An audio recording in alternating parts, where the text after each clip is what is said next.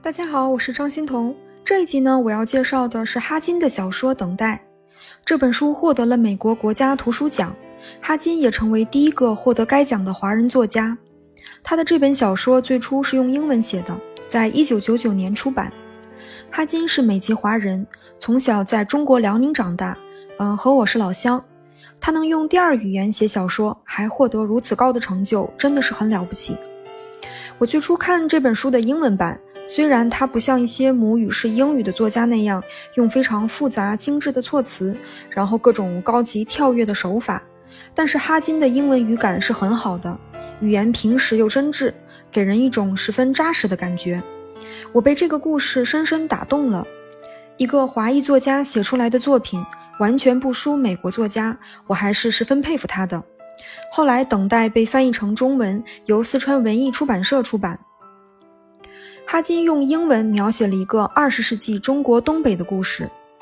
男主人公孔林在东北的一所部队医院当军医，每年夏天他都回到俄庄同妻子树玉离婚。每次当法官问树玉是否愿意离婚时，树玉总最后改了主意，所以每一次孔林都没有离成婚。今年夏天，孔林对医院的女朋友吴曼娜保证，这次一定要让树玉不再反悔。他们的女儿孔华小的时候和父亲关系很好，但长大后同父亲有了距离。或许是因为孔林要离婚，所以女儿生他的气。孔林虽然快五十岁了，但外表很年轻，白白净净，有书生气。而舒玉呢，是个裹小脚的没文化的村妇，长得瘦小又显老。这对夫妻无论从哪方面都不相配。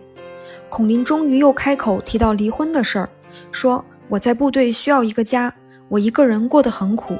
树玉只是点头不说话。他们俩当时是怎么结婚的呢？二十一年前，一九六二年，孔林还是沈阳军医学院的学生。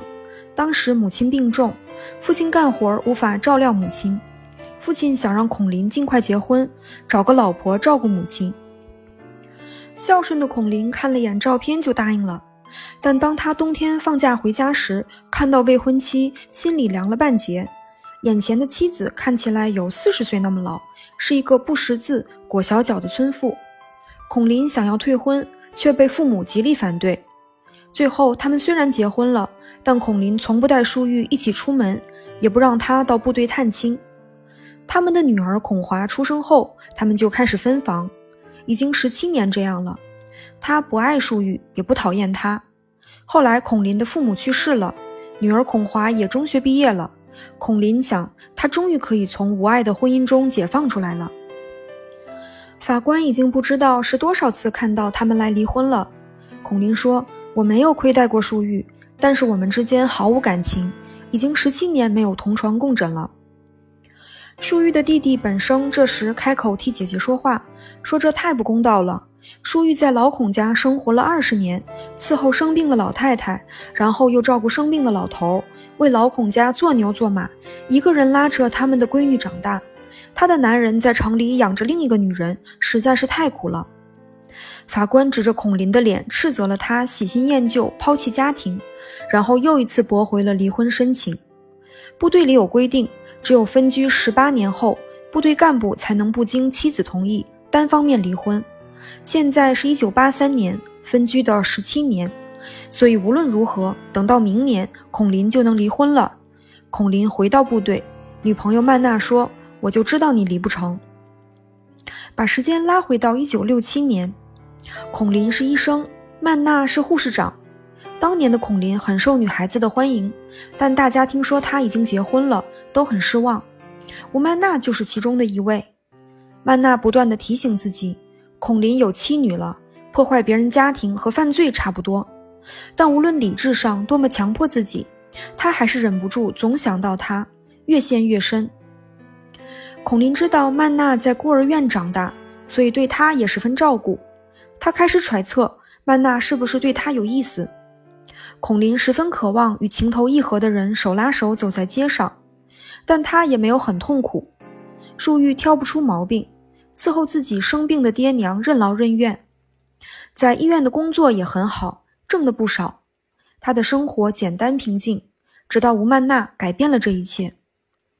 有一次，曼娜约孔林去看戏，孔林紧张的像是在做贼，两个人的手握在了一起，孔林的心要从嘴里跳出来了。第二天，曼娜又约孔林一起去散步，之后的每周，他们都要一起散步两三次。孔林渐渐离不开曼娜了。过了一阵子，他们已经不需要刻意安排约会了，他们开始一起打水，一起吃饭，开会也坐在一起。但除此之外不敢越界，因为会被医院开除。流言呢还是传开了，人们说他俩有不正当男女关系。医院政治部的副主任苏然把孔林叫到办公室，提醒他要检点一点，不能有任何不正当关系，不然就违反了纪律。孔林只好答应。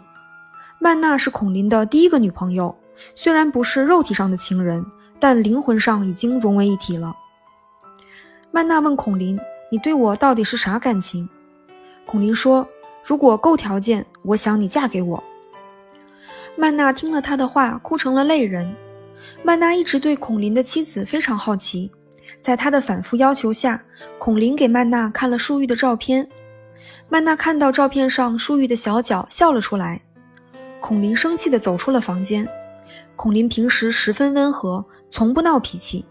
这是曼娜第一次看到他发火的样子，但是曼娜心里的石头落地了。树玉跟孔林根本不配，他们不可能有爱情。曼娜心里燃起了希望，总有一天她会和孔林结婚的。他让同事牛海燕帮忙找个机会和孔林到城里单独相处一下，可是被孔林拒绝了。曼娜不明白为什么孔林不愿意和她迈出那一步。很多男人为了心爱的女人不惜犯规犯法，可为啥孔林像块木头一样冰冷？是不是他没有爱自己到肯冒风险的地步呢？此时孔林也被曼娜搅得紧张不安，他时刻提醒自己不能投入太深的感情，首先要和舒玉离婚才行，不然后果不堪设想。孔林的父亲后来去世了，但因为六九年的春天医院进入战备状态。孔林请假没被批准。老人去世前，感谢舒玉多年来照顾公婆二人，帮他们养老送终。孔林几个月都心情恶劣，沉默寡言。他打心眼里觉得对不起舒玉，内疚中夹杂着感激，但是又不愿意和这么一个毫无感情的女人过一辈子。每当曼娜催促他离婚的时候，孔林都回避话题，两个人因为此事闹起了矛盾。吴曼娜就这样等着孔林，最后等来的是他们爱情的重新开始还是结束？孔林开始认真考虑，决定明年夏天就同舒玉提离婚。等到孔林回到村里，女儿已经快四岁了，和女儿一起玩耍，又有树玉做的热腾腾、香喷喷的饭菜，让他感到了有个家的好处。他巴不得能在家里待上一个月。树玉精打细算，会攒钱，又吃苦耐劳。孔林想起回家前，他向曼娜保证提离婚，可是他怎么也开不了口，要在乡下离婚，说没有爱情是个荒谬的理由，除非他能找出舒玉身上确凿的缺点，但是他找不出来。离家两天前的晚上，舒玉怯生生地进到孔林的房间，问能不能和他一个房间睡，说想给家里添个儿子。孔林说：“我没有传宗接代的封建思想。”舒玉说：“那家里也需要个能下地干活的人，咱们也需要有个儿子养老啊。”孔林的心里更难过了，因为舒玉居然天真的以为他们会白头到老。当然，第一次离婚的企图以失败告终。那我们下一集接着来说哈金的等待。好的，谢谢您的垂听，我们下集再见。